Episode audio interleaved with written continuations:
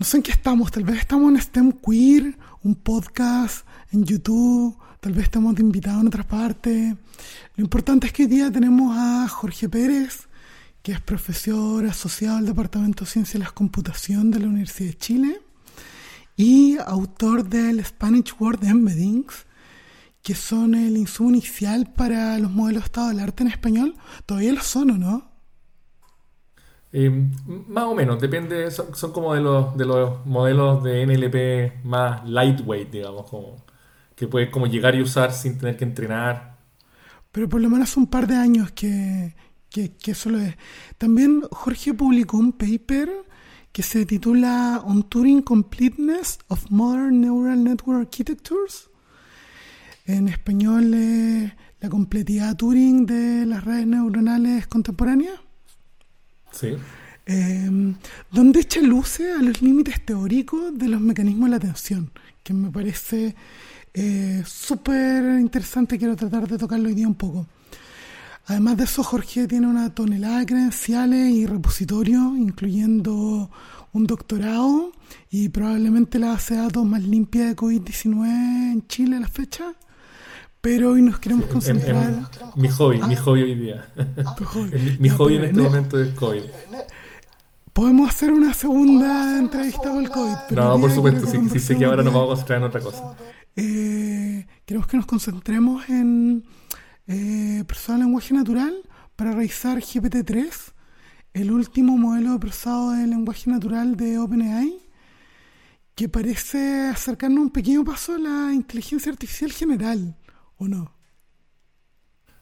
¿Esa es la primera pregunta, el primer comentario? Yo diría no, em, pero podemos ir conversándolo. Yo creo que podríamos partir por, por tu paper de mm, la completidad Turing corrígeme o desarrollame, porque como lo leí varias veces y creo que entendí menos del 10%, pero con lo que poco nada me Es muy teórico, es muy, muy... Es que el mecanismo de atención sería Turing Complete en la medida del punto flotante. Eh, o sea, es, Turing Complete si es, que, si es que tú permites tener precisión arbitrariamente grande. ¿sí? Eh, que no, es algo muy, muy, digamos, práctico, porque cuando tú, cuando tú almacenas, eh, no sé, el número de puntos flotantes, la precisión tiene que ser finita. De hecho, el, cualquier modelo de computador, digamos, que tú uses en la práctica va a tener precisión finita, pero también va a tener memoria finita. O sea, no es... Entonces, cuando tú haces una demostración de completitud de Turing, algo tiene que ser arbitrariamente grande, porque si no, nunca va a poder ser completo, ¿sí? Entonces, lo típico que uno asume es como que o tienes memoria arbitrariamente grande, pero en ese caso es algo que no queríamos nosotros considerar en este punto porque, porque lo que queremos es usar una red neuronal fija, ¿sí? que es la, que usa este proceso de atención, que el nombre de, marketing se llama Transformer, que es el, mismo que usan en GPT-3, que es lo que vamos a conversar después. Y, lo, que no estaba claro era si es que esa, red neuronal, cuál es como el límite teórico de, de lo que podía llegar a ser desde el punto de vista computacional estándar, que como el límite teórico es Turing Complete. Si tú eres Turing Complete, es como que puedes hacer lo que quieras, lo que sea. Eh, y antes de que publicáramos ese artículo, no estaba claro cuál era ese límite.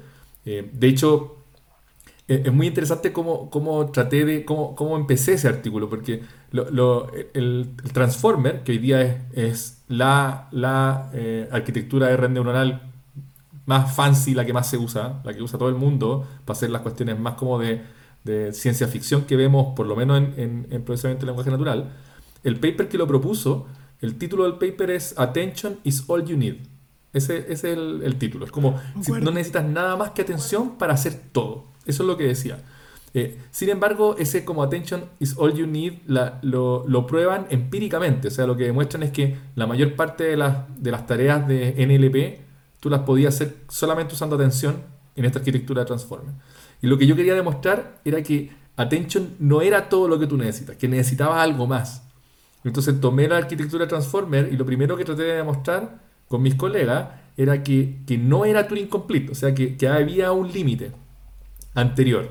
Y tratando de demostrar, me pegué cabezazo en la muralla muchas veces, muchas veces, hasta que finalmente logré eh, demostrar que era cierto. O sea, que efectivamente attention is all you need, porque con attention tú puedes ser Turing complete y por lo tanto podría llegar a, implementar cualquier procedimiento automático usando solo atención. Eh, módulo, estas cosas que estábamos discutiendo recién, pero son detalles. Lo que es importante es que la arquitectura de atención neuronal, que es la que se usa hoy día, por ejemplo, para hacer todas las traducciones automáticas en Google o en Deep eh, L, eh, etcétera, lo que, lo que sea que tú uses para traducir, en general si es bueno usa Transformer y atención, eh, eso es suficiente para hacer todo lo que queráis. En teoría.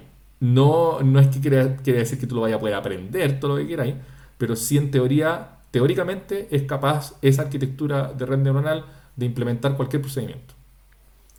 Eso, es un poco lo que, lo que demostramos en ese, en ese artículo. Y obviamente hicimos hartas cosas adicionales que, que y esa es parte como de la, de la parte más ñoña interesante de lo que me gustaría a mí ver, porque, porque la, la arquitectura tiene muchas partes que, que, como decisiones de diseño, no es solo atención, son un montón de otras partes que cuando tú las ves parecen bien arbitrarias, que es como, ¿por qué pusieron esto? Y eh, típicamente los ingenieros que estaban, los científicos que estaban desarrollando eso, lo pusieron porque eso mejoraba la tarea. Pero lo que nosotros demostramos es que teóricamente cada una de esas cosas que pusieron son necesarias para obtener este resultado que hace que, la, que esta arquitectura sea tan poderosa. Si tú le sacas una de esas, ya no es tan poderosa. Si tú le sacas la otra, tampoco es tan poderosa. Entonces, eso es parte como de lo, de lo, de lo entretenido que, que demostramos en ese artículo. Yo le he dado jugo con ese paper a un par de jefes que he tenido. Uno por ahí me dijo, ay, ese Jorge es un teórico. Pero yo creo que efectivamente tuviste, eh, te mandó un artículo y un artículo que también yo he compartido harto, que es la lección amarga, que habla sobre el poder de cómputo, como mm, en lenguaje natural, en ajedrez, en Go y en todos los desafíos de IA, eventualmente el músculo termina ganando al conocimiento humano. Y, hay un par de mecanismos ahí que funcionan muy bien, que son el aprendizaje, la simulación, eh, como la búsqueda de gradientes. Pero me lleva de nuevo al tema de la escala. Porque, ok, ya es Turing complete teóricamente, pero mm, no sé, vos calculaste cuántas GPU en el mundo para considerar si es teóricamente, físicamente posible. Claro, pero es que, esa, es la típica pregunta entre, entre la, teoría y la práctica, pues, ¿no? Es que, como, no sé, pues si tú pensáis en la máquina de Turing, la máquina de Turing necesita una cinta infinita para hacer lo que tiene que hacer. Y una cinta infinita no existe nomás, pues no, no. Entonces, es, una, es un buen modelo teórico. Eh, mi, el resultado en ese paper es un resultado teórico, no es un resultado práctico como bien lo observas tú. O sea, si, tú realmente quisieras usar un transformer o, atención como está ahí para aprender, no sé, un algoritmo complejo, no sé, como ordenar, que, igual es un algoritmo complejo, como, como hacer sorting de un arreglo, un algoritmo complejo. Si lo quiere aprender un transformer, posiblemente vaya a necesitar demasiados parámetros. Que eso, parámetro es como de qué tamaño va a ser tu red. Muy, muy, muy, muy grande. Que eso es lo que, un poco lo que está pasando con GPT-3, que es una red estúpidamente grande, pues gigantesca, que la necesitáis para poder aprender a sumar tres números, no, no, puedes sumar más que eso. Entonces, eh, eh, igual es, interesante como cuál va a ser el tamaño que vaya a necesitar. Nuestra demostración teórica lo que dice es que eh, para simular una máquina de Turing no vaya a necesitar un tamaño tan grande, pero ya la máquina de Turing es grande si quiere, hacer un, quiere resolver un problema interesante. Entonces, igual el problema no es tanto el tamaño, sino cuántos datos vaya a necesitar para poder entrenarlo. Porque la, la red neuronal tenéis que entrenarla, no les vaya a poder, no, les vaya a enseñar, no, lo queréis programarla, así quería entrenarlas con ejemplos. Y eso es algo que no, no está para nada claro en, mi artículo. Eh, eh, he tratado que un par de estudiantes me, me ayuden a, ver si es que podemos hacer que un transformer aprenda algoritmos, porque nadie lo ha, no, lo han usado muy específicamente para aprender algoritmos, sino para aprender cosas más tipo lenguaje natural o cosas así.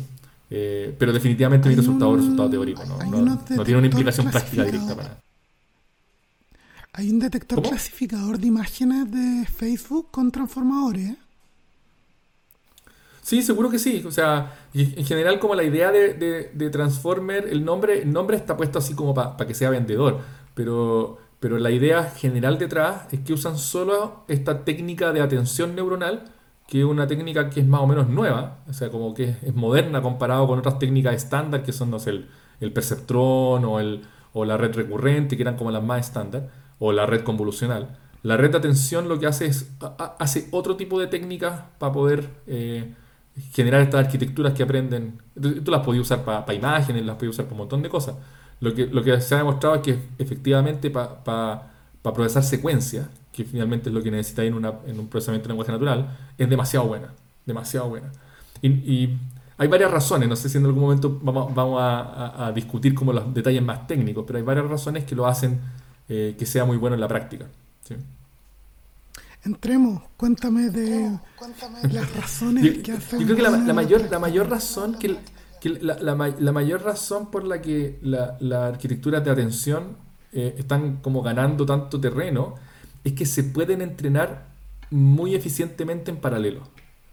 Que algo que no podía hacer con las redes que usábamos habitualmente para procesar secuencias. En, redes neuronales, cuando tú querés procesar una secuencia, lo más estándar es usar lo que se llama una red recurrente. Y la red recurrente, lamentablemente, tiene que procesar la secuencia en orden. Tú, le das un orden a la secuencia y la red tiene que procesarla en orden. ¿Qué quiere decir eso? Que si la secuencia tiene largo 100, la red tiene que pasar por los 100 símbolos de la secuencia antes de darte un veredicto. La diferencia crucial que hace eh, la, arquitectura de atención, de autoatención y del transformer en particular, es que la arquitectura es capaz de procesar la secuencia, tú le pasas la secuencia y es capaz de procesar la secuencia en paralelo en un solo paso. No tiene que hacer esta como, no, tiene que pasar por, por los símbolos eh, uno tras otro. Eh, ¿Por qué eso es tan importante? Porque finalmente la mayor parte del tiempo que tú gastas en una, cuando estás entrenando una red neuronal es procesando tu input para hacer el entrenamiento.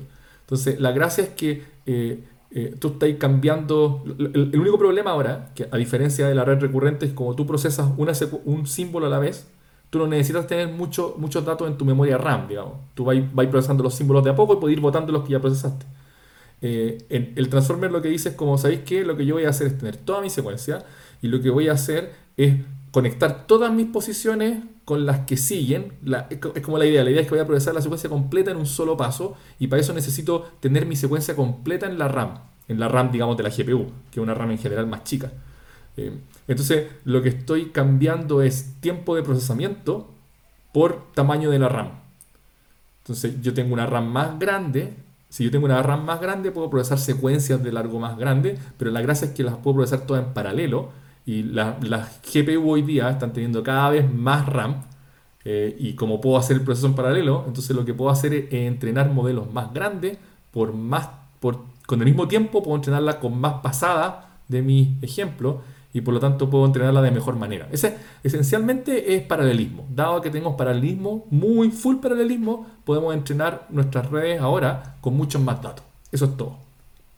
Entonces, claro, se, ve como súper simple, pero para poder llegar a, para, que los ingenieros y los científicos hayan llegado a esa decisión, que es como que voy a votar toda la recurrencia y la voy a cambiar solo por cosas que pueden ejecutarse en paralelo, pasaron harto años, pues pasaron, y pasaron harto años también de hardware, hasta que lleguemos, llegamos a GPUs que son mucho más grandes, que tienen mucha más RAM, TPUs que tienen RAM gigantesca y tú podís meter todo tu modelo ahí y procesarlo todo en paralelo de una sola vez. Entonces, esa es la diferencia crucial con los modelos antiguos, que, que puedo entrenarla por, con, muchos más ejemplos. Entonces, no sé, el, modelo, el, último que, del que vamos a hablar hoy día, que es GPT-3, eh, es un modelo transformer de autoatención que lo entrenan con toda la web esencialmente. Es como que le pasaste todas las páginas web al modelo y, le pediste aprender desde ahí. E, eso no lo podía hacer, no, era totalmente impensado de hacer, no importa el tamaño que tú tengáis de GPU, era totalmente impensado de hacer si, si tuvieras que estar pasando como por, cada, por la web linealmente. ¿sí? Ahora tú agarráis pedazos de la web y las procesas en paralelo. Eso es lo que está pasando. Recuerdo una discusión que tengo como permanente con una amiga que siempre me hace como la pregunta triquiñosa de qué es lo más eficiente computacionalmente. Y su respuesta siempre desde lo teórico. Y como mi experiencia es más bien práctica, em, pucha, no siempre es lo teórico lo más rápido. Eh, pasa, por ejemplo, que, em, no sé, lo típico, NumPy, que tú estás multiplicando matrices porque hay una instrucción que te permite multiplicar varios punteros a la vez en un solo ciclo y eso es lo más rápido, fuiste. Entonces esto es lo que tú dices ahora de la GPU, me hace súper sentido y quiero hacer una pregunta por ahí.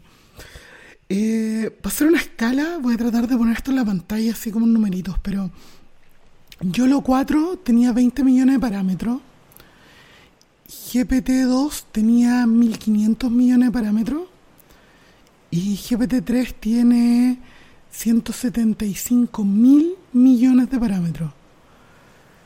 ¿Tú te atreves a especular? Porque he buscado y entiendo no sabes. ¿Cómo se implementó en la práctica este entrenamiento? El, ya, o sea, definitivamente una cuestión de... Porque, a ver, para ir, ir explicando algunas cosas más técnicas, ¿sí? Para entrenar una red neuronal, tú necesitas meter en tu RAM, en la RAM de la GPU. Primero, no sé, si, no sé qué, qué, tipo de personas van a estar escuchando esto, pero supongo que sabrán lo que es una GPU, ¿sí?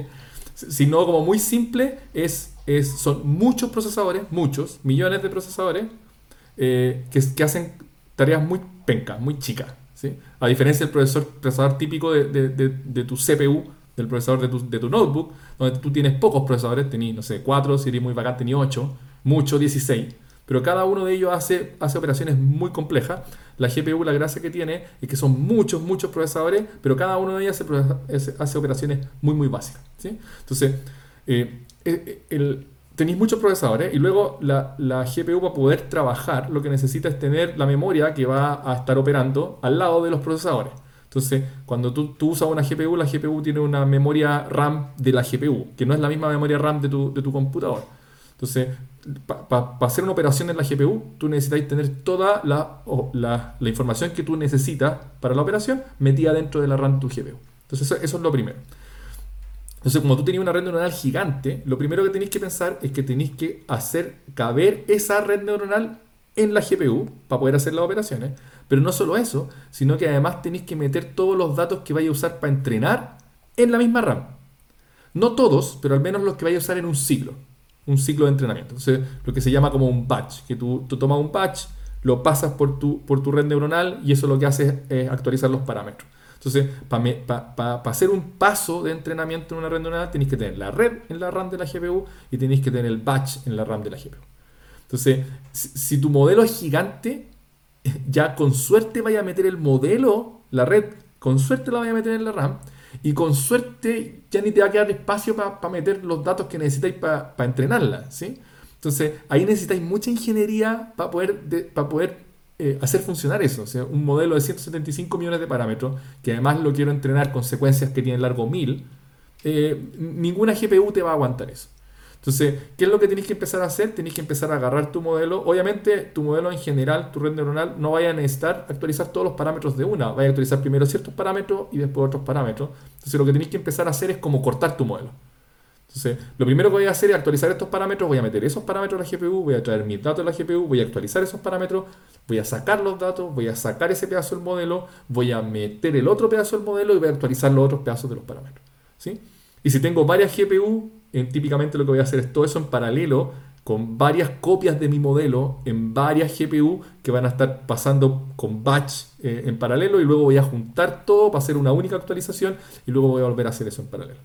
Entonces, hay, mucho de hardware, mucho de ingeniería, de cómo yo voy a meter estos modelos realmente en la GPU y, obviamente eh, tener suficiente hardware y plata para pagar ese hardware que va, va, a entrenar por mucho tiempo. Entonces, si bien los detalles de, GPT-3 no están como muy, no están completamente eh, claros, pero ya hay gente que ha estado entrenando modelos gigantes partiendo el modelo en pedazos nomás y metiéndolo en distintas GPU y luego pegándolo de vuelta para hacer una actualización y luego partiéndolo en pedazos de nuevo metiéndolo en distintas GPU.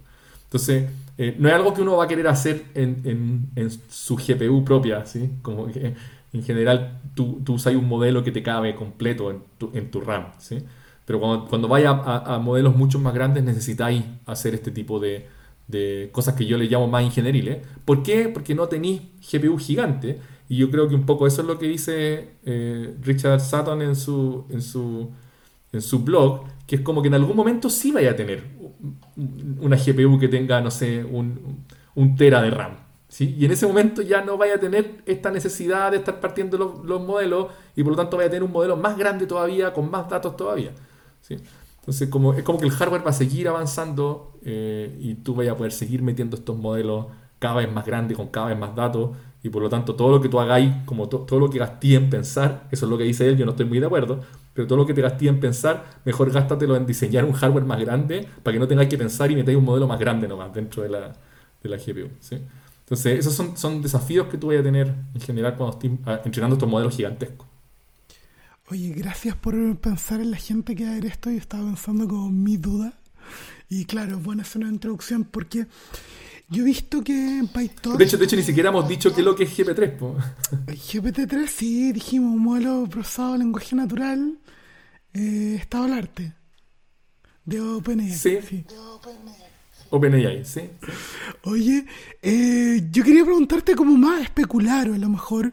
Eh, como, del nitty gritty, porque em, como que yo me formé en PyTorch, cacho bien más o menos cómo anda, y caché que hace muy poco salió un framework para poder distribuir modelos en, en redes. Pero era bien hueviado cuando lo vi, que habrá sido como en enero, porque tenía que tener una tarjeta de red dedicada, eh, como que cierto tipo de layers nomás los podía tirar por un lado para otro. Eh, como que tendría que haber cocinado una cosa propia, no le llegaría a entrenar. Yo así como, oye jefe, implementemos esto en un sprint, no está así. Entonces, no, sé si ellos habrán construido su propio framework encima. Eh, no sé si... ¿Cuál, es, ¿De cuál es el que estoy hablando? ¿Del, del de Microsoft? No, no, de uh, OpenAI. Ah, no, no, pero del que tú estás hablando de que... Facebook. Ya, pero, pero PyTorch igual debe tener una, como una... O sea, PyTorch en sí solo no te permite hacer paralelismo muy fácil, más que por datos. No, no, no es como llegar y, cortar un modelo en varios pedazos. O sea, tú, tú podías paralizar por datos, pero, pero hace poco el Microsoft, creo que al principio del año, sacó, sacó una librería sobre PyTorch, que funciona sobre PyTorch, que te permite dividir el modelo en, distintas partes. Y yo creo que ahí es donde, lo que tú estás diciendo, que necesitáis como una eh, red dedicada para que, las, para que las GPU se comuniquen muy rápido entre ellas y eso, ¿sí? Eh, pero e, que efectivamente, la, pregunta es cuándo necesitáis realmente tener mucha GPU y paralelismo a nivel del modelo. Y eso lo vayan a necesitar solo cuando tu modelo es gigante. ¿sí? Eh, cuando tiene millones de parámetros, más de millones de parámetros, millones de parámetros sigue siendo chico, pero no, sé, cientos de millones de parámetros. ¿sí? Eh, la pregunta es cuándo necesitáis ¿Cuándo te sirve un modelo así? Y un modelo así te va a servir solo si es que tenéis demasiados datos para entrenarlo. Si no, lo que va a pasar es que tu modelo se va a aprender todo tu ejemplo y se va a overfitear directamente tus datos. Entonces, la pregunta es, ¿quién tiene la necesidad de realmente poder paralizar un modelo en distintas GPU es la gente que tiene muchos, demasiados datos. ¿Y de qué estamos hablando entonces? Estamos hablando de Google, de Facebook, de Microsoft, de OpenAI, de DeepMind. Ellos son los que realmente tienen esta necesidad. Porque los demás mortales no tenemos tantos datos para entrenar nuestras redes neuronales. ¿sí? Entonces, eh, ni tanto tiempo, ni tanta, ni tanta plata para tener tantas GPU. Entonces, ese, es como eh, el, tema. En general, yo todavía, posiblemente con los Transformers, me he topado con este, con este problema de que no caben en mi GPU. Mi GPU, yo tengo dos GPU eh, razonables, son 1080 Ti, GTX 1080 Ti. Quiero, quiero comprarme la RTX 2080 ahora este año, si es que me alcanza, si es que me alcanza las lucas. Y en general ellas me sirven para pa, cualquier modelo razonable. Los Transformers me quedan un poco, ya me quedan un poco chicos y tengo que entrenarlos con, con batch más pequeñitos. Pero, pero nunca he tenido el problema así como, oye, tengo un modelo que realmente quiero usar porque tengo suficientes datos para entrenarlo y no me cabe en mi GPU. Todavía no he llegado a ese punto. ¿sí? Igual depende del input. Yo en mi última pega, eh, como el callito de batalla, era un modelo que eh, procesa imágenes como Full HD. Entonces esa había que entrenarlo con una V100 y en realidad para que fuera práctico eh, hoy la chanchada que pelando el jefe. Este loco le ponía dos GPU V100, una para training y otra para test en paralelo, que es una forma como de acelerar cuando estoy trabajando con un TensorFlow del año de la Cocoa y hay que sacar el proyecto para mañana. Pero mm, lo que me quedé con la impresión en enero es que en el fondo Amazon Google no me vende un clúster armado para entrenar multi-GPU. Yo no sé si OpenAI tiene como acceso a data centers de lujo especiales. Eh, yo entiendo ustedes en Chile también tienen como un super data center, ¿no? Sí, pero, pero ese data center recién le pusieron GPU. O sea, hasta, hasta el año pasado mi, mi computador que, que, tenía yo en mis pies en la oficina tenía más GPU, más, más poder de entrenar redes neuronales que el, que el NH, NHPC, NHLPC, no me acuerdo cómo se llama, el de la, el de la Chile que finalmente es de todo Chile. O sea, ese es un, un típico clúster clásico, digamos, que es un clúster donde tenéis muchos nodos de gran cómputo no es, no es el clúster que tú querís para hacer deep learning, que es el clúster donde tú tenés muchas GPUs nomás, donde tenéis millones de procesadores de muy, de muy, que son muy simples. Entonces, hoy día entiendo que ese clúster tiene 4 GPUs. 4 GPUs no es, no es una gran cosa para un clúster, para el clúster más grande de Chile, pues, ¿me cachai? Eh, eh, pero, pero hoy día recién, de hecho creo que tiene una, no tiene, no sé si, no sé cuál es la que tiene, pero, no, pero ni siquiera tienen 32 GB de RAM, o sea, tienen como 12 GB de RAM. ¿Cuál es la que tiene 12 GB de RAM? Debe ser la, no me acuerdo cuál es la que tiene, pero podría, podría mirarlo, ¿sí? hoy, hoy día no hay, no hay, posiblemente, no. El, el, el, tema es que tampoco tenéis mucha RAM ahí de GPU, ¿sí? Entonces tampoco es como que, no, no, no hay mucho, no, no, hay mucho beneficio, por ejemplo, de usar la, la, las mías que tengo, que las puedo usar cuando yo quiera, porque son mías, ¿sí? El, o sea, tampoco como, igual no es como que estemos muy, muy, muy adelantados en, en, en, en cantidad de GPU. La, la, católica tiene un, tiene un clúster bueno que son pura GPU. Y es solo para eso. ¿sí? Como tiene, tiene harta, se compró una RTX ahora último, tiene harta GTX 1080 también. La católica digo, pero es parte del, del instituto de datos también que, que, que, en el que yo trabajo, que ahí el instituto también ha aportado con, tiene como, aportó como con 8 GPU y que las podemos usar la gente del instituto también. Entonces... Ahí hay como un clúster, digamos, que es dedicado para, para eso, para, para, hacer deep learning, digamos, o redes neuronales profundas. ¿sí? Pero tú tenés razón, no, no, hay, no hay una venta así como, como que tú puedas ir a un proveedor y decir, como si aquí quiero usar, quiero usar 20 GPUs todas sincronizadas súper rápido, véndemelo. No, no, no es tan fácil, para nada. Porque también aquí hay una parte que no sé qué tan tanto te interesa meterte, pero como media política, porque vi una estimación que decía que arrendando GPU en Google B100, así como en mi última pega, hubiese costado 4.6 millones de dólares entrenar GPT-3. Entonces se está volviendo eh, el deep learning cada vez más inaccesible para los no billonarios. Es que eh, eh, el deep learning a la OpenAI sí, o sea, si por algo, por algo eh, hicieron una, una, empresa OpenAI para poder hacerlo de esa forma, ¿sí? Pero, pero la pregunta es como, o sea, ahí por ejemplo, no sé, cuando yo por ejemplo publico el paper de este que tú decís de Turing Complete de Attention, ¿sí? Eh, es la única forma que tengo yo de competir con, con la otra gente que hace investigación en Deep Learning, pues hacer cosas teóricas, que ellos no van a estar haciendo porque tienen demasiado, demasiados recursos como para para preocuparse de eso. O sea, lo que yo hago es hacer un, no sé, pues ellos hacen un modelo gigante nomás y le ponen datos. Como yo no tengo modelo gigante, lo que tengo que hacer es estudiar como los límites, estudiar un poco más cómo hacerlo más eficientemente. Y ese es un gran tema, un gran tema eh, respecto a lo que decís tú. O sea, hay, hay conferencias en particular que, que, se dedican a como affordable AI. Como, ¿cómo, ¿Cómo podía ser AI hoy día si es que no tenéis suficientes recursos? ¿sí? Eh, yo participé en una, en, en, una de esas conferencias hace poco, fue online, obvio, iba a ir a, a iba a ser en Etiopía, me perdí ese viaje, lamentablemente. El, pero otras cosas, por ejemplo, GPT-3 funciona en inglés. Está lejos de funcionar en otro idioma. ¿Cachai? Por mucho que pueda traducir al francés y eso. el ejemplo en español? Esencialmente, ejemplo en español?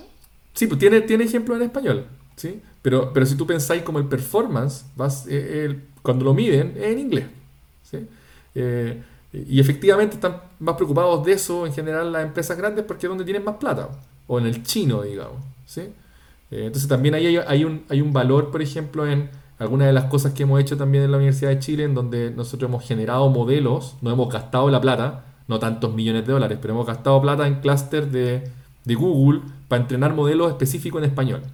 Entonces tenemos un, modelo BERT en español en el GitHub de la universidad y ahí está libre y lo puede usar cualquier persona, lo han usado un montón de gente para hacer cuestiones en español.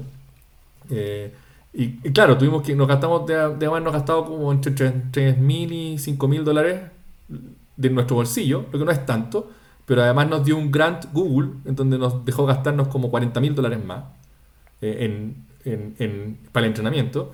Y, la gracia es que entrenábamos algo en español, tenemos estado del arte en un montón de tareas específicas en español, y ahí está para que lo use toda la gente que quiera en español. Entonces, harta gente de Latinoamérica lo está utilizando y lo han, lo han probado para distintas tareas. Pero no había un, BERT. Un BERT es otro tipo de transformer, para los que nos están escuchando, pueden ir a buscarlo también. No había un BERT en español hasta que lo entrenamos nosotros. ¿Por qué? Porque no había interés realmente de los grandes, eh, de las grandes empresas en tener un BERT específico en español. Tenemos un inglés, uno en inglés y otro de multidioma. Entonces ahí es donde de, a poco, los, digamos, los más chicos tenemos que ir haciéndonos un espacio y ayudando a, la, a, las localidades, pues, a, los lugares que tienen menos acceso a este tipo de, tecnología. Sí, pero claramente entonces se empiezan a formar como clases de AI. Claro que sí, claro que sí. Oye, eh, pasando más a la carne, dicen por ahí que lo que hizo GPT-3 fue meta-aprendizaje que aprendió razonamiento como un objetivo instrumental para aprender lenguaje. Destruyelo, por favor. No, no, no, Lo que hizo GPT. De hecho, me leí el paper completo, ¿ah? Sí, y ahí no van a mentir, pues, van a decir lo que es realmente cierto lo que hacen es entrenar un modelo de lenguaje estándar. Y es muy estándar. O sea, lo único que hacen es entrenar para las personas que, están viendo eh, tu programa y no saben cómo se entrena un modelo de lenguaje. Un modelo de lenguaje estándar se entrena con una, con una oración. Tú tomas una oración y lo que hace es borrar la última palabra de la oración. Y, lo que entrenas, entrenas tu red neuronal para que prediga cuál es la última palabra de tu oración. Entonces tú decís como, hola Juanito, ¿cómo estás hoy día? ¿Cómo te fue en el trabajo? Tú le borráis trabajo y le dices a tu red, ya mira, hola Juanito, ¿cómo estás hoy día? ¿Cómo te fue en él? Y le pides que te prediga cuál es la siguiente palabra, trabajo en ese caso. Entonces, ese, esa es la forma estándar de entrenar un modelo de lenguaje. Y nota que tu, tu modelo no aprende nada más que a completar la oración. Eso es lo que aprende. No aprende otra cosa. La, gracia del GPT-3 es que le enseñaron a completar la oración usando todas las oraciones que existen en la web. E, esencialmente eso. Es como tomaron el Common Crawl, que, es eh, un crawl que lo que hace es bajar toda la web, toda, que finalmente fueron no sé cuántos terabytes de texto comprimido, que cualquier persona que haya, que haya trabajado con texto sabe que un terabyte de texto comprimido es una cuestión estúpida, una cantidad estúpida de texto, demasiado, demasiado. Eh, y, lo que hicieron fue, para todo ese texto comprimido, agarraron todas las oraciones de ese texto y le borraban una palabra y le decían, ya, predice la siguiente palabra. Todas, todas. Entonces, imagínate cuántas miles de miles de miles de millones de, palabras, de, oraciones pasaron por GPT-3. Eh, y eso es todo y se acabó. O sea, no, no, hay, no hay nada eh, mucho más mágico después. Disculpen a los demás si les estoy quitando la magia a esta cuestión. Es como, lo único que hago es predecir eso. Y, luego lo que puedo hacer es usar GPT-3 para para que prediga cosas en el mismo formato. O sea, entonces ahora le hago una pregunta y le digo, predíceme cuál es la siguiente palabra. Entonces le digo como, ¿quién es el presidente de Chile hoy? Pregunta. Y, después le digo, ya, predíceme la siguiente palabra. Entonces lo que hace GPT-3 es decir, la siguiente palabra es él. Y después le digo, ya, predíceme la siguiente. Presidente, dice la, dice la siguiente. De, siguiente, Chile, siguiente es, siguiente Sebastián, siguiente Piñera, punto. ¿Me cachai? Lo único que hizo fue predecir palabra a palabra. Entonces, ahora la pregunta es, eh, ¿aprendió a razonar? ¿Sabe lo que es un presidente? Sabe que Sebastián Piñera es una persona que es presidente. Eso, es conceptualización. Hay una. Una de las pocas mujeres que he visto como bacana en AI. Ay, no me acuerdo acordar el nombre, que está obsesionada con los conceptos. Que cree que es la clave. Pero. No, razonamiento porque. A ver, corrígeme aquí si me equivoco, pero. Los investigadores borraron intencionalmente, pusieron código buscar en el dataset y sacar tablas de multiplicación para que no estuvieran como explícitamente, porque deben haber croleado, no sé, la tabla del 1 al 12, ¿cachai? El libro de segundo básico está. Y pusieron un poco pedazo de código que buscaba esas cosas y las sacaba para que intencionalmente no viera todas las combinatorias de números de tres dígitos. Y el GPT-3 logra multiplicar con cierto grado de eh, errores. Incluso los errores son como humanos, como que parece que se equivoca con la eh, reserva, como que aprendió el humano. Pues, ¿qué, te, dice eso? Lo que te dice es que aprendió de gente que, mandó, no sé, un mail donde decía una multiplicación aprendió desde los foros donde la gente dice, oye, si la multiplicación es simple, 3 por 4 es 12. ¿Me cachai? O sea, por mucho que, hayan intentado. Con casos que no hayan estado en el dataset. Ya, es que ese, ese, es el tema. Ese es el tema, yo creo que es eh, imprescindible entenderlo bien. Eres un escéptico, decir, que no lo filtraron bien? No, no, no, no, Lo que yo digo es que el entrenamiento está muy bien hecho. Eh, deben haber borrado las tablas de multiplicación que pudieron encontrar pero la pregunta es como, ¿cuál es la probabilidad que en la web nadie haya dicho que 10 por 11 es 110? Pero con números de tres, dos números de tres dígitos. No, no, no, no, no, multiplica dos números de tres dígitos. Eso es falso. Mira, lo que hace es multiplicar con suerte números de dos dígitos. El, el tema es que yo, yo, yo dudo que haya aprendido a multiplicar.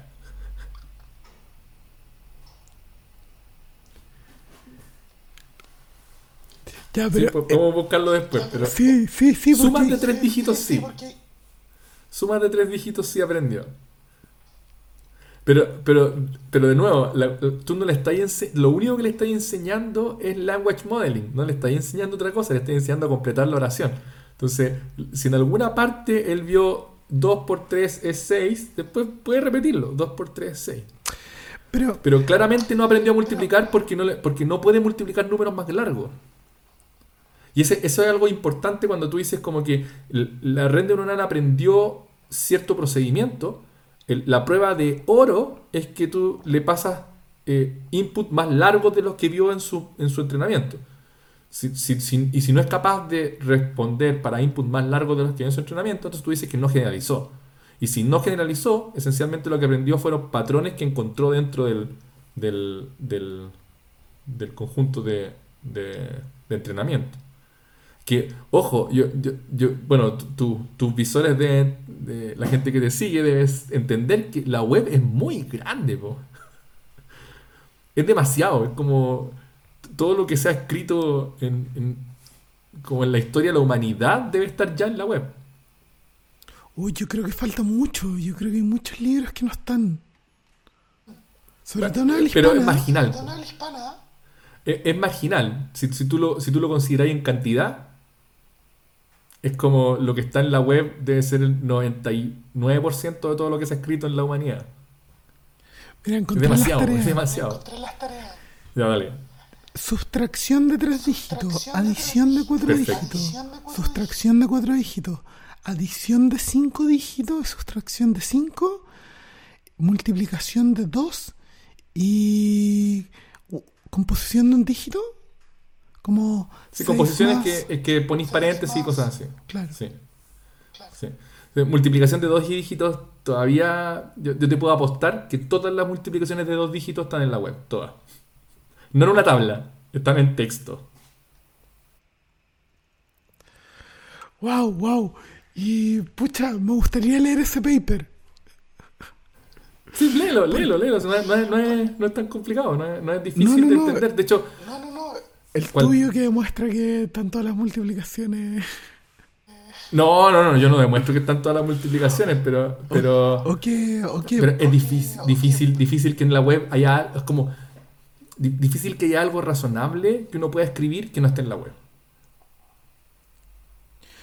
Razonable, no estoy diciendo que algo irracional. Algo razonable que tú quieras escribir, esa cuestión está en la web, definitivamente.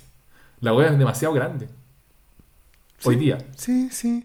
Ahora, no sé, como que tengo ganas de tener esta misma conversación con una amiga que es investigadora en educación de lenguaje, escritura, eh, porque la teoría que estoy tratando de defender, que no sé si es cierta, pero lo, la que estoy tratando de traer a la mesa es que tal vez cuando se tiene que aprender lenguaje, instrumentalmente tienes que aprender ciertas capacidades de razonamiento, porque sabemos que tienes que aprender gramática.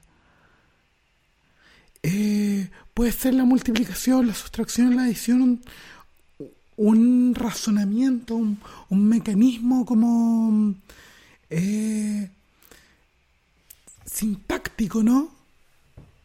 Sí, lo es, de hecho. Pero, si te das cuenta, el, razonamiento que necesitáis, el razonamiento que necesitáis para multiplicar es un razonamiento muy simple. Es, casi trivial. Si tú lo comparáis con el razonamiento que necesitáis para decidir si una imagen tiene un gato. Ese es un razonamiento radicalmente difícil. A pesar de que uno dice, pero oye, pero no puede ser, pues si tú aprendí que lo que es un gato cuando soy chico y aprendí a multiplicar cuando soy más grande. Sí, pero un computador sabe multiplicar y un computador nos ha costado demasiado que aprenda a distinguir un gato. ¿Sí? Nota que son. Pero, eh, pero si pensamos como nivel de redes neuronales, eh, a mí como humana me es mucho más fácil encontrar un gato que multiplicar. Por supuesto. Por supuesto. Me imagino que un transformador eh, que está como cada vez más parecido a una arquitectura como copia humana, sobre todo con esto los parámetros y un número que quería tirar, que no tiré. Eh, un cerebro humano tiene 100 trillones de sinapsis. O sea, o sea si, si es que cada parámetro lo, lo equivalemos a unas sinapse, GPT-3 todavía estaría unos tres órdenes de magnitud por debajo de un cerebro. Está lejos. Entonces, puedo creer que incluso en tres órdenes de magnitud es más, si está pensando como un humano, multiplicar números de 16 dígitos por números de 16 dígitos le va a seguir costando. A mí me cuesta. Y un computador lo puede hacer súper fácil. Sí, sí. ¿Y es, es, por qué? Porque, porque estáis apuntando a otro tipo de razonamiento. Entonces, por eso lo que te estaba tratando de decir es que, que, aprenda a multiplicar realmente no es el razonamiento que tú estés buscando para este tipo de redes. El, razonamiento que tú estés buscando para este tipo de redes es que aprenda sentido común, por ejemplo, que es muy difícil. Que, entienda cuando hay sarcasmo, que esa cuestión es ultra difícil. Y, y, lo otro es que para aprender gramática o aprender, no sé, un poco de sintaxis, eh, o aprenderlo bien, como lo hace GPT-3, porque es muy buena. para que la gente no crea que yo estoy como simplemente diciendo que es mala, es excelente. Yo creo que es como la primera que yo, yo diría que pasa el Turing Test fácil. GPT-3 pasa el Turing Test. Yo, ahí no, definitivamente. ¿sí? El, pero, pero para aprender todo lo que aprendió, tuvo que leer la web completa un montón de veces. No es como aprende un humano. No. Un humano aprende con súper pocos ejemplos necesita leer la web completa para entender la gramática. ¿sí? Entonces, es otro tipo de razonamiento y yo creo que, que, estamos perdidos si es que lo que nosotros queremos es emular el razonamiento humano. Si, si las redes neuronales artificiales, que es las que nosotros entrenamos en la GPU, son otro tipo de inteligencia. De hecho, esta como inteligencia artificial general que hablan, que inteligencia artificial general, la mayor parte de la gente eh, eh, egocéntrica, antropocéntrica, cree que es la inteligencia que tienen los humanos. Yo, yo ni siquiera me preguntaría eso. O sea, lo que yo diría es como, este es otra inteligencia, es, otra especie. Y, no tenemos por qué pensar que nosotros los humanos somos los más inteligentes o la inteligencia general es la nuestra, para nada. Es otro tipo de inteligencia, otro tipo de aprendizaje, eh, que posiblemente va a aprender cosas distintas. Ya lo vemos en el Go, eh, la, máquina que le gana al campeón de Go hace movidas que a, a los humanos no se le hubiese ocurrido y es como sabéis que no tiene ningún sentido desde el punto de vista de un jugador la movida que está haciendo, pero es una movida genial. No sabe por qué y la, red tampoco debe entender por qué. Es otro tipo de inteligencia. Yo lo vería así, es otro tipo de inteligencia. He visto un, en YouTube que uno se encuentra con de todo. Encontré un canal que se dedica a comentar partidas de ajedrez de mm, el algoritmo este de Google Eh, yo estuve en la selección de ajedrez de mi universidad. Fue como mi lado. Ya, bacán. Sabía, sabía harto de eso. Yo no cacho nada de ajedrez. Y, y son súper lindos los comentarios porque una de las cosas que hace este algoritmo sobre los humanos, por ejemplo, así que se puede entregar como para gente que juega ajedrez, lo cacha rápidamente, este algoritmo es capaz de sacrificar alfiles, no solo caballos, que se supone los caballos valen, no sé, un décimo menos que un alfil, no sé cómo es la regla.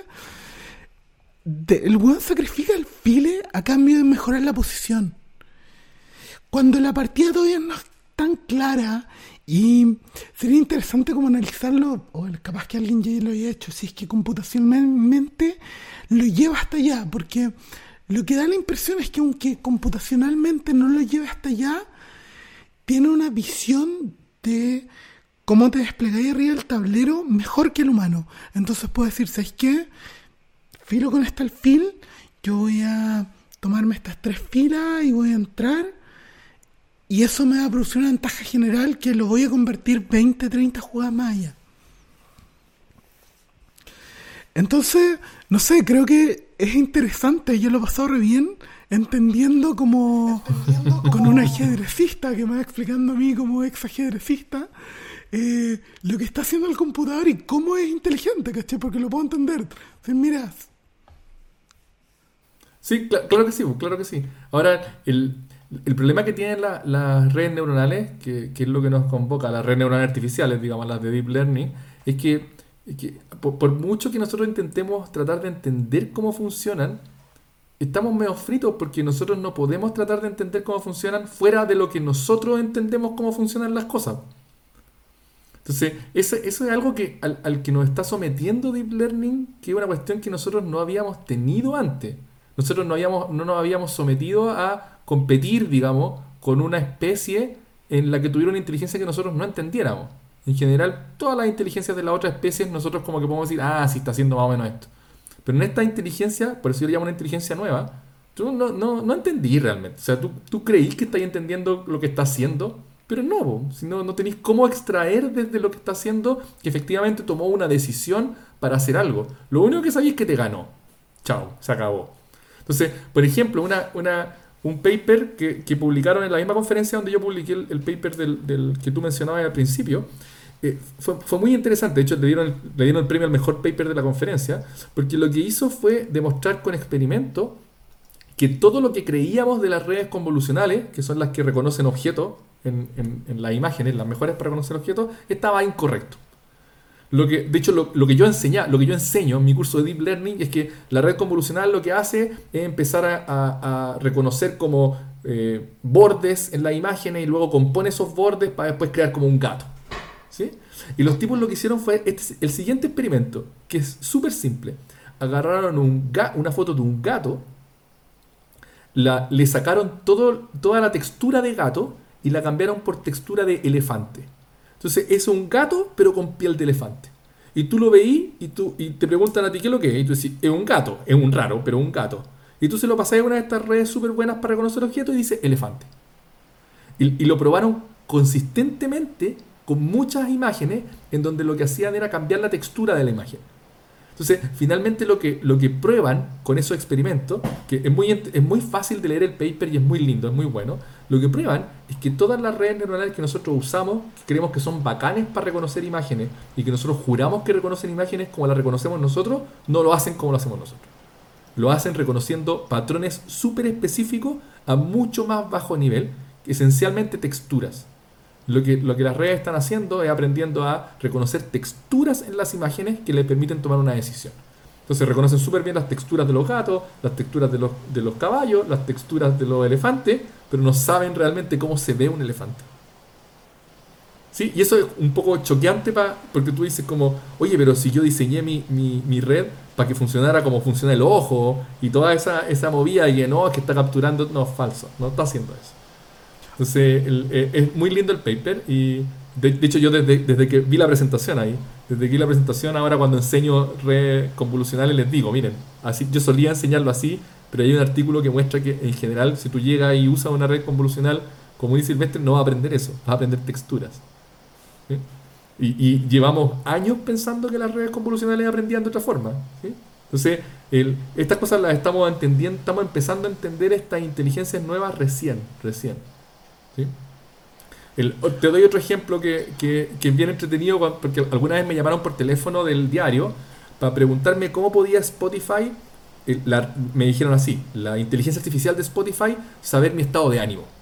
Porque lo que entendía la, persona del diario era que el, algoritmo de Spotify primero entendía tu estado de ánimo y después a partir de tu estado de ánimo te, te sugería ciertas canciones que iban con tu estado de ánimo ese día. Entonces, yo lo que le traté de hacer entender, yo creo que no me di muy, muy bien a entender, era que esa es una forma súper, de nuevo, antropocéntrica de pensar cómo un algoritmo funciona. Es como, tú decís como, ya, ¿qué es lo que haría yo como humano? Lo primero que trataría de decir como, ah, esta persona se ve como un poco triste, entonces le voy a proponer esta, tipo Rumpi, ¿sí? Te voy a poner esta canción a partir de tu historia, ¿me cachai? Eh, y lo que yo le explicaba es que eso no es así, por la simple razón de que lo único que hace el algoritmo de Spotify es optimizar la métrica de que tú sigas pagando por Spotify. Eso es lo único que hace. Y es súper fácil porque, porque el algoritmo lo que hace es como yo le voy a proponer una canción a esta persona que maximiza la probabilidad de que la persona pague su suscripción el próximo mes.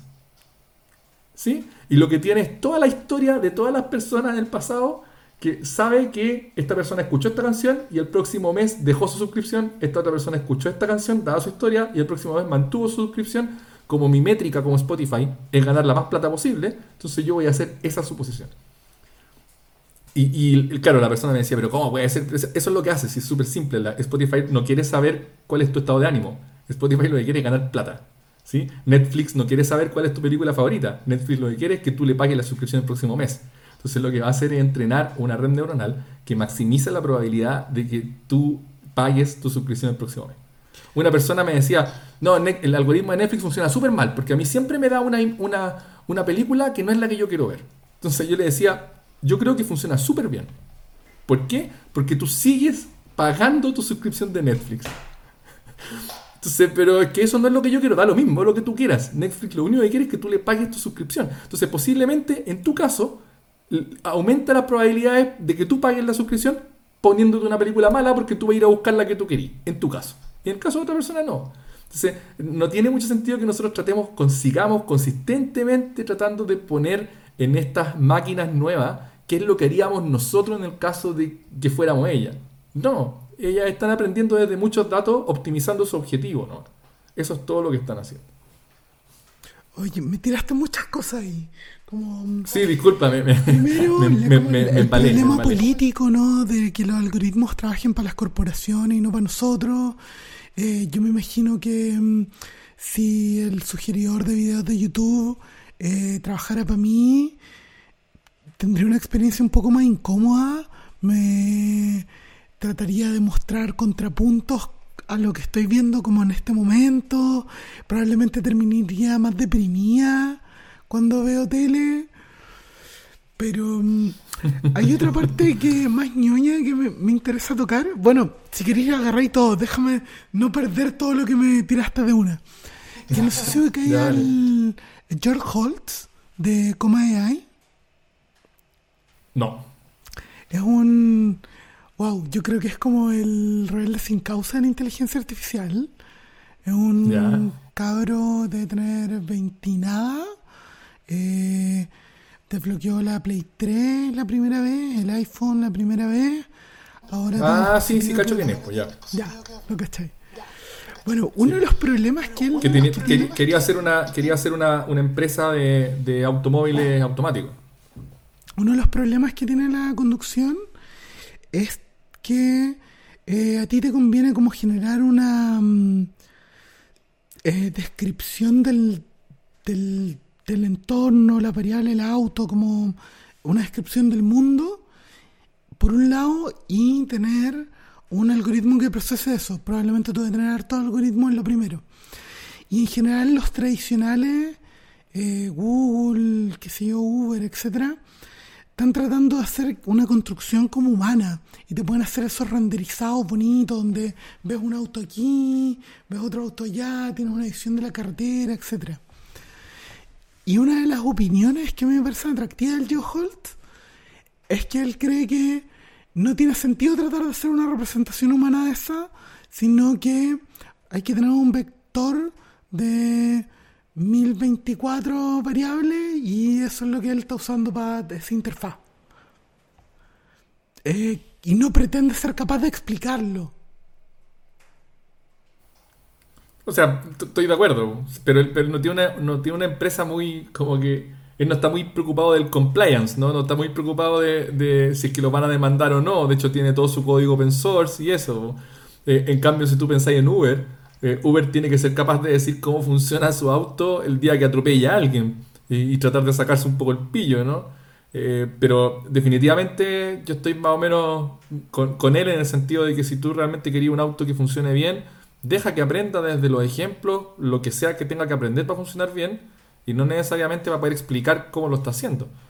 Eh, eh, eso, o sea, ahí, donde, ese es el área de hecho en la que me estoy dedicando un poco más ahora en, investigación, es hacer explicabilidad, explicabilidad de, estos modelos de, de redes neuronales profundas, ¿sí? porque es un tema que, que, primero está de moda, es importante, que es como cómo puedo yo después certificar o de alguna manera decir un poco, decir algo acerca de qué fue lo que aprendió explicarlo de alguna manera, ¿sí? sin tener que hacer un aprendizaje dirigido para poder explicar. Yo hago el aprendizaje nomás, tal como está. Aprendió algo y ahora me gustaría tratar de explicar un poco sus decisiones.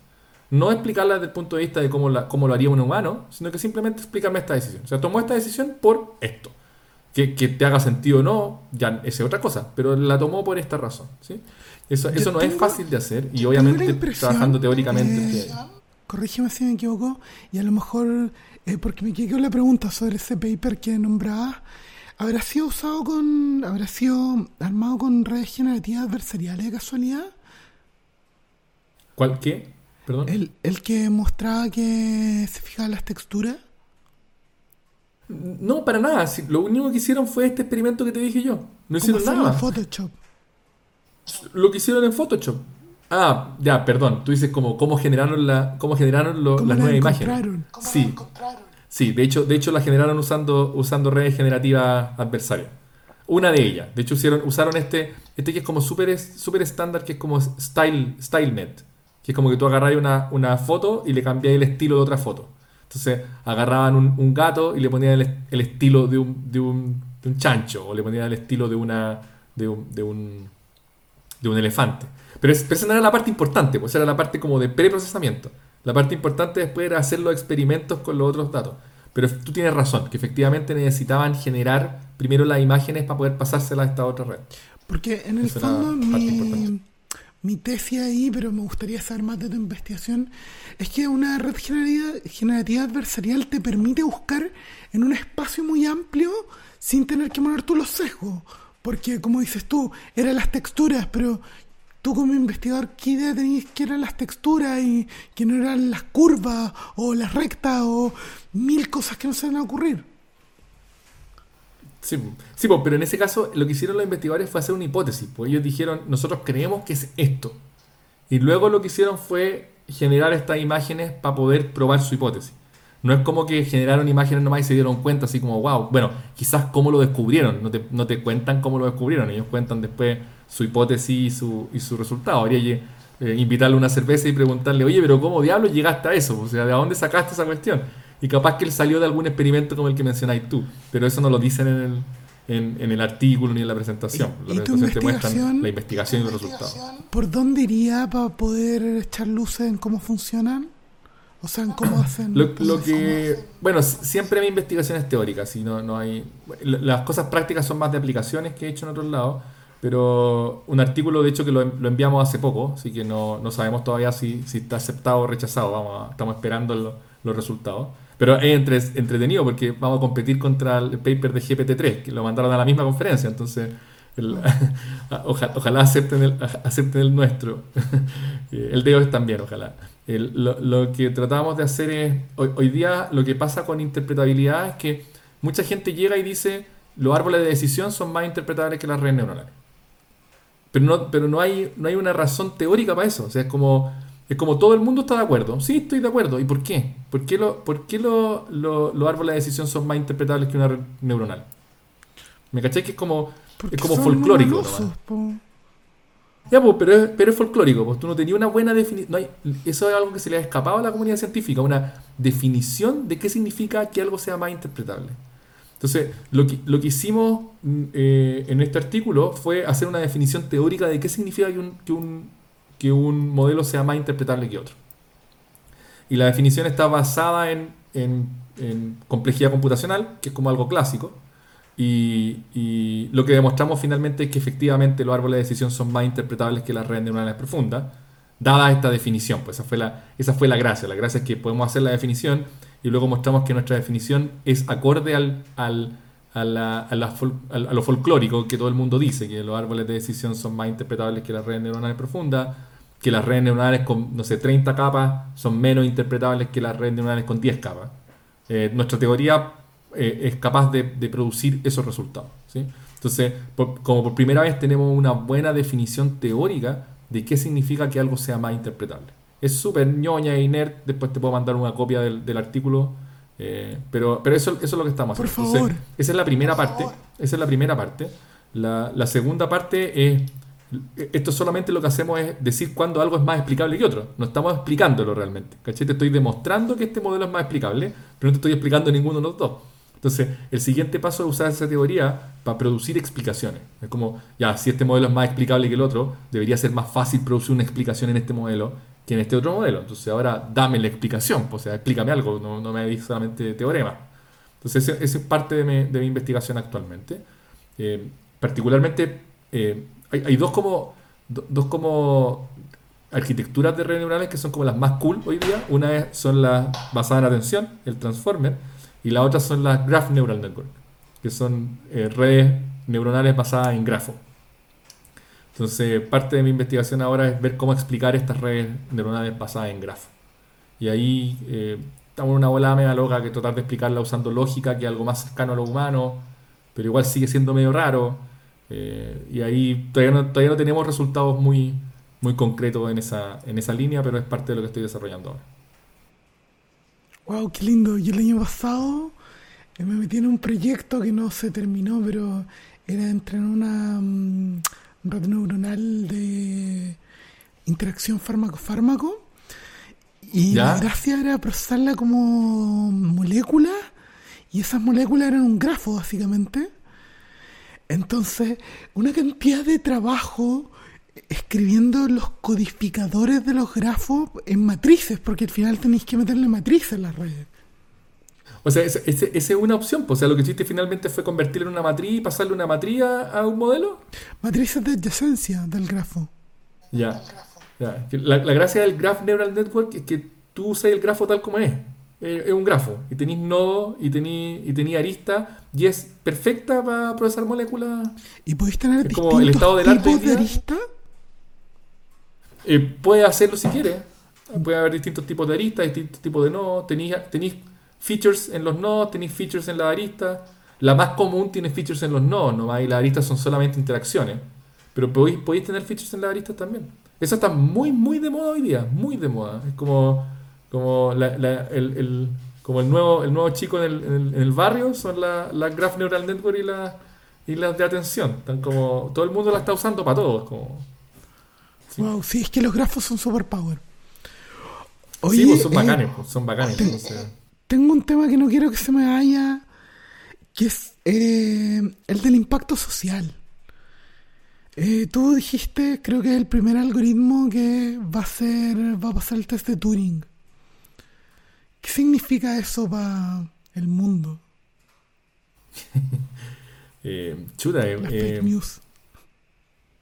Sí, ah, eh, es interesante porque, porque ya las redes adversarias generan imágenes, fake, fake images. No, no, ya está. Entonces tú podéis tener, tú podéis tener una cara de una persona que no existe, podéis ponerle texto que escribió esa persona que no existe, texto que no existe, podéis, vaya a poder darle una voz a esa persona y vaya a poder generar personas fake. No, yo, creo que, una de las... De la, o sea, esto que estamos haciendo no tiene sentido. Lo van a hacer unos algoritmos con unas caras fake, conversación fake. Posiblemente, sí, sí. Yo creo que, yo creo que una de las encrucijadas más grandes, además de esta que conversaba yo, esta de, de que nos estamos enfrentando por primera vez a una especie inteligente que como que nos está haciendo frente. Eh, la estamos desarrollando nosotros, pero igual está, produciendo cosas que posiblemente no entendemos bien. Eh, es cómo, nos impacta como sociedad. Y ahí yo creo que estamos perdidos, perdidos, si es que la si las decisiones se las dejamos a Google, Facebook, Microsoft. Eh, e-, ellos solo no se van a autorregular en este sentido. porque, es obvio, porque su objetivo es, maximizar utilidades. Entonces, menos Uber. Entonces, lo que, necesitamos es, como sociedad plantearnos estos problemas, estas problemáticas. Y, yo creo que lamentablemente nuestro país, Chile, va, es caldo de cultivo para que se implementen estas cuestiones sin regulación, a nadie le importa. O sea, todos los países del mundo están, están, por ejemplo, sacando el reconocimiento facial como pruebas para llevar a la gente a, la corte. Y, en Chile, en cambio, acabamos de, se acaba de publicar hace como un par de meses una licitación para comprar reconocimiento facial eh, para eso. Entonces, como que, como que a mí me, asusta mucho cómo, cómo, Chile se enfrenta a este tipo de, de problemas, porque nuestra legislación en general es súper débil. Eh, eh, esperemos que, que, si que hay algunos cambios. De hecho, yo, yo participaba en algunos grupos en donde hemos hablado, por ejemplo, de un posible cambio constitucional y de cómo poder meter algunas cosas que tengan que ver, por ejemplo, con privacidad, con, con el derecho a, ser anónimo, con el derecho a, a, tener criptografía, por ejemplo, derecho a, tener criptografía tan segura como tú quieras. No es evidente que la gente tenga, vaya a tener esos derechos pronto. ¿sí? Y, y, si, si, nosotros vamos atrás de la tecnología, o sea, de hecho, vamos atrás de la tecnología, entonces si nos quedamos demasiado atrás, la tecnología nos va a pasar por encima. Entonces, ahí definitivamente eh, son discusiones que tenemos que tener como sociedad. No podemos dejar, no, no, puede quedar en, en, manos de un par de, de, de, personas tech que más encima están súper sesgados, son un grupo súper chico, hombres blancos eh, del primer mundo, que van a estar tomando esas decisiones, no tiene ni un sentido. Ni un sentido. Necesitamos eh, integrar a más gente más diversa a tomar este, a, discutir al menos este tipo de cosas. Pero vamos a tener un problema. Pero, o sea, ¿tú, ¿tú, crees que hay que integrarlo en la constitución? Así de grave el tema. No, no sé si. Eh, lo que yo creo es que hay que integrar algunas cosas a la constitución. Por ejemplo, derechos de privacidad. Que puede ser que. Yo creo, yo creo que hoy día la constitución sí, sí engloba algunas cosas, pero no si vamos a crear una constitución nueva, no podemos dejar ese tipo de cosas fuera.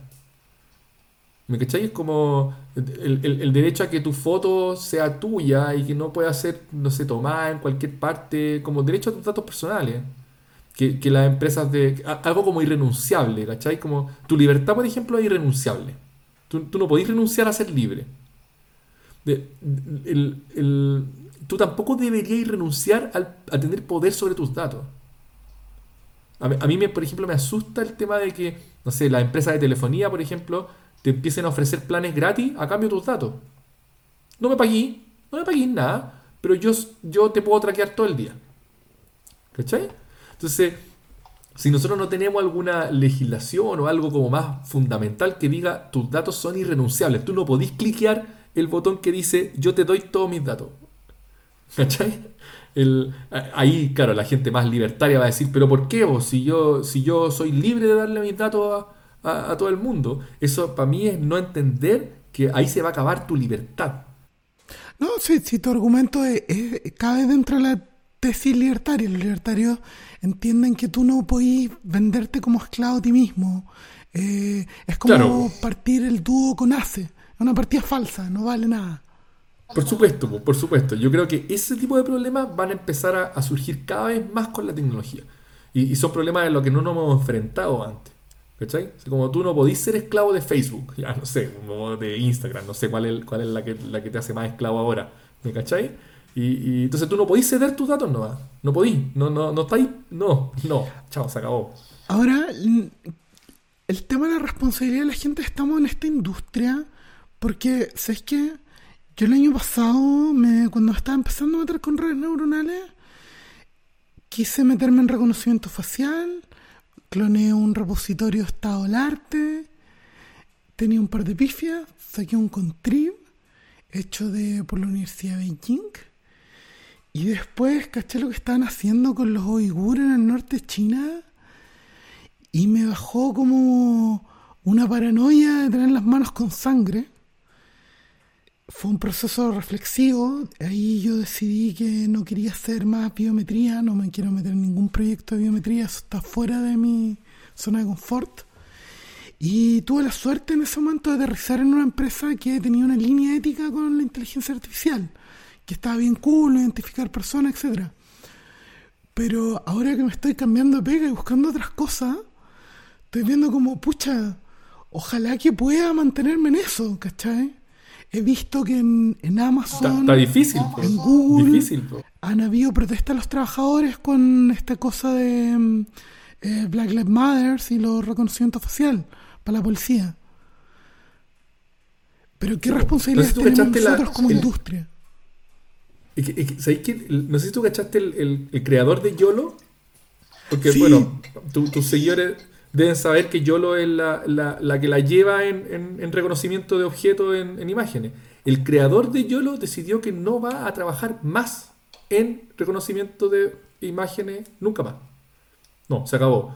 Porque lo que vio es más o menos lo que te pasó a ti. Es como mi tecnología se está usando para cuestiones que yo no quiero que se usen, yo no voy a desarrollar más estas cosas. Ese, ese fue un impacto muy grande. Es como, es como la persona que tiene más impacto en reconocimiento de eh, imágenes en el mundo, que el creador de YOLO, eh, dice que no va a trabajar más en eso. ¿Cachai?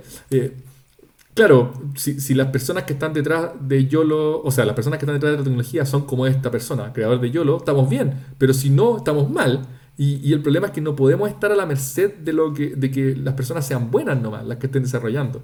Necesitamos regulación. Eh, es súper raro porque, porque en general lo que, lo que la gente de la tecnología quiere es que no haya nada de regulación para que la tecnología avance, ¿no? Pero, pero estamos en un punto en donde esta tecnología nos puede afectar demasiado. Entonces necesitábamos regulación, necesitamos estar encima, necesitamos entenderlo. Eh, ese, es parte de, mi, de un rol que yo he estado tratando de tomar también, tratando de, enseñarle a las personas, no necesariamente a la gente técnica, a las personas en general, de qué se tratan estas tecnologías, dónde nos pueden afectar, que no son tan mágicas, pero que igual son diferentes a lo que hacemos nosotros, etcétera, etcétera. Yo creo que nos falta mucho y sobre todo en Chile nos falta caleta. ¿Tú, ¿Tú leíste a la Cathy O'Neill con Weapons of Mass Destruction? Te lo voy a mandar de vuelta. Eh, sí, mándamelo. Ella ofrece una lista feria. No me acuerdo cuál era la lista feria, pero era algo así como que los algoritmos sean auditables. O sea, si es que tu reconocimiento facial me va a clasificar en la calle porque soy delincuente, bueno, eso todos los ciudadanos, la comunidad científica, tenemos que poder auditarlo. Tienen que ser apelables, o sea, tiene que haber un mecanismo como explícito que esté integrado en el loop de entrenamiento. O sea que si me clasifica mal, yo puedo pelarlo, bla, y eventualmente se toma. Y hace una lista feria, como de cinco puntos, no me acuerdo, pero está buena. Sí, sí, muy, muy bueno, muy bueno, muy bueno. Tienen que tomar, tenemos que tomarlo nosotros, la gente técnica, y ahí el, lo que yo he visto es que, que hay mucha, mucha, mucha cooperación de mujeres, ¿sí? que yo creo que, que están trayendo un... porque lamentablemente las mujeres siguen subrepresentadas en esta, en esta área, pero, pero las mujeres están trayendo muchas muchas ideas nuevas, muchos muchos temas que posiblemente antes no se discutían. Eh, la comunidad negra todavía está demasiado subrepresentada en el área, la latina también. Entonces, mientras tengamos más gente de más diversa eh, aportando, yo creo que va, va a andar un poco mejor la cosa, pero lo necesitamos, definitivamente lo necesitamos. Oye, y la última pregunta para poder liberarte. Ya, dale. sí, tengo que ir a jugar con mis hijos. El futuro. ¿Qué vamos a ver? Eh, ¿Vamos a tener GPT-5 con la cantidad de parámetros de un cerebro una ballena azul? O sea, yo creo que definitivamente va a seguir creciendo la cantidad de parámetros en, la, en las redes. Como el trend que viene no, no, va, no va a cambiar, ¿sí? Pero lo que yo creo es que mientras que, no vamos a lograr como inteligencia más general, no inteligencia artificial general, no estoy hablando de eso, sino que generalizar un poco mejor mientras no haya, yo, creo que nos falta un, como, un salto más importante. O sea, yo creo que en, en, la línea que vamos, que es como más parámetros, más parámetros, más datos, más entrenamiento, más máquina, no, no, no es sostenible. ¿sí? Eh, vamos a poder seguir mejorando, pero no vamos a mejorar al punto en donde vamos a hacer un salto realmente radical que es lo que necesitamos. O sea, lo que yo te decía, o sea, GPT-3 hoy día no hay, no, no, va a sonar un poco feo lo que voy a decir, pero no hay ningún cambio radical. El, único cambio es la cantidad de parámetros y la cantidad de datos que uso para entrenarse. Entonces, como lo único que está diciendo es que si tenéis más datos y más parámetros, vaya a ser lo mejor. Pero es como, no, no, me, me, cuesta creer que así vamos a llegar a una inteligencia como más, más superior. ¿sí? Ahora, posiblemente eso, la, la, línea de investigación que están siguiendo esos investigadores, no, ese no es su objetivo. Su objetivo, como la mayor parte de ellos están en, en empresa, su objetivo de nuevo es ganar más plata, pues. entonces ganar más lucas y, y, de esta es la forma más eficiente que tienen para ganar más lucas en este momento, ¿cachai? Eh, pero la gente de neurociencia, por ejemplo, están más interesada en entender cómo funciona el cerebro eh, humano, pensando que esa es la clave también para pa, pa, encontrar eh, algoritmos o inteligencia artificial más eficiente. No, no, lo sé, no lo sé. Lo que sí estoy seguro es que, es que esta línea de hacer modelos más grandes con más datos va a continuar definitivamente, si no, no, hay, no hay por qué no continúe, ha, seguido, ha, venido en el pasado y va a seguir en el futuro. La pregunta es, ¿un modelo con, esa cantidad de neuronas, que es la que estás mencionando tú, va a, hacer, eh, va a poder hacer todas las cosas que hace un humano bien? Posiblemente sí, pero no, no va a poder pasar del reconocimiento de patrones. No, si, que seguimos de esta forma. Eh, hoy día mismo leía otro artículo eh, donde estaban haciendo como un primer paso para para redes neuronales que efectivamente pudieran aprender algoritmos eficientemente. Que yo creo que eso, eso tiene que ver menos con inteligencia particularmente, pero más con el impacto que podéis tener. O sea, como que ya no tenéis que programar, ¿cachai? Lo que tenéis que decirle a tu red que lo que queréis que el programa haga y la red lo va a programar, ¿cachai? Eh, pero pero no, no, sé, no sé. Yo, yo, creo que tampoco es un objetivo tener una inteligencia parecida a la humana. Lo que yo creo es que hay que tratar de hacer tecnología que, que solucione problemas importantes para la humanidad. Eso es lo que que hay que seguir tratando de hacer. Sea, hay otros científicos que están tratando de hacer ese tipo de cosas. Yo en el verano tomé una cátedra de Nietzsche con un profe de filosofía del Adolfo y una de las cosas que me quedaba pendiente en las conversaciones que terminé pensando producto de eso, un algoritmo que pasa el test de Turing frente al 90% de los filósofos doctorados en filosofía. ¿Se puede decir que sabe filosofía? O sea, lo único que podéis decir es que pasó el test de Turing, ¿no? Pero si, si un algoritmo de profesor de lenguaje natural es capaz de decirle a un profesor de filosofía, yo opino que el eterno retorno de Nietzsche, cuando lo entendemos a través del lente de Camus y bla, bla, bla, bla, bla, y eso le parece coherente a la mayoría de los profesores de filosofía. Ah, bueno, en ese caso sí, po. sí, sí. Y que, y que todo lo que todo va a depender de cuál es tu métrica. Po. Porque, ¿cómo, ¿cómo sabes tú que ese profesor de filosofía sabe filosofía? ¿Cuál es la métrica? La métrica es que alguna otra persona dijo que él sabía, pues, y le dio un doctorado, no sé. Entonces, si, si, esta máquina se gana un doctorado, entonces sabe filosofía. Y esa es la gracia del test de Turing. Eh, es muy entretenido que lo estaba enseñando el jueves a mis alumnos de teoría de la computación. La gracia del test de Turing es que te, te, libera de tener que definir qué significa saber o no saber, ser humano o no ser humano. Como, pasaste el test, sí, se acabó. Si, si, esa es tu métrica, pasaste el test. ¿Es, ¿Es inteligente? No te importa si es inteligente. Para todos los efectos prácticos, tú crees que es inteligente, entonces es inteligente, chao. Se pasaste el test. Entonces, GPT-3 yo creo que pasa el test. Que sea inteligente o no sea inteligente, no importa. O sea, para mí se ve como una persona inteligente, como algo inteligente, entonces pasó el test. No sabe multiplicar, pero pasa el test de Turing. Entonces, todo depende de tu métrica. Yo creo que no, y, no vamos a ser capaces de salirnos de esa métrica. Como, ¿qué, es lo que pasa? pasó la métrica, ya funcionó nomás. La tiranía de las métricas. ¿Cómo tú sabes que yo no soy un robot, por ejemplo? no lo sé, pero yo creo que también... No tenéis cómo saberlo. Tiene, tiene, una vuelta como filosófica de... Deberíamos asumir que no hay diferencia nomás, po. ¿Cachai? Porque en el fondo la pregunta filosófica es esa, ¿cachai? ¿Qué es lo que hace eh, que filosofar sea filosofar? Pucha, filosofar es un modelo de lenguaje natural muy fino nomás. Es lo, es lo que creo yo. ¿sí? No... la, la, otra pregunta también que, que, no sé, podríamos dejarla tal vez para una siguiente conversación es como si, lo, si los humanos estamos corriendo un algoritmo o no. Yo creo que sí. Es un algoritmo súper super, eh, como sofisticado y todo, pero no somos diferentes a una máquina, a otra máquina, somos una máquina nomás. Y el alma y tus sentimientos, ¿sabes? Sean parte de tu código, chao, no, no, eso es lo que creo yo, ¿me cachai? Entonces, pero, pero supongo que se puede discutir, ¿no? no es algo que yo te lo pueda demostrar, pero es lo que yo creo fielmente. Bueno, queda pendiente entonces una siguiente conversación pues sobre el algoritmo sí, del sí, alma. seguimos conversando, definitivamente. Eh, muchas gracias, Jorge Pérez. Eh, gracias a ti también por la invitación.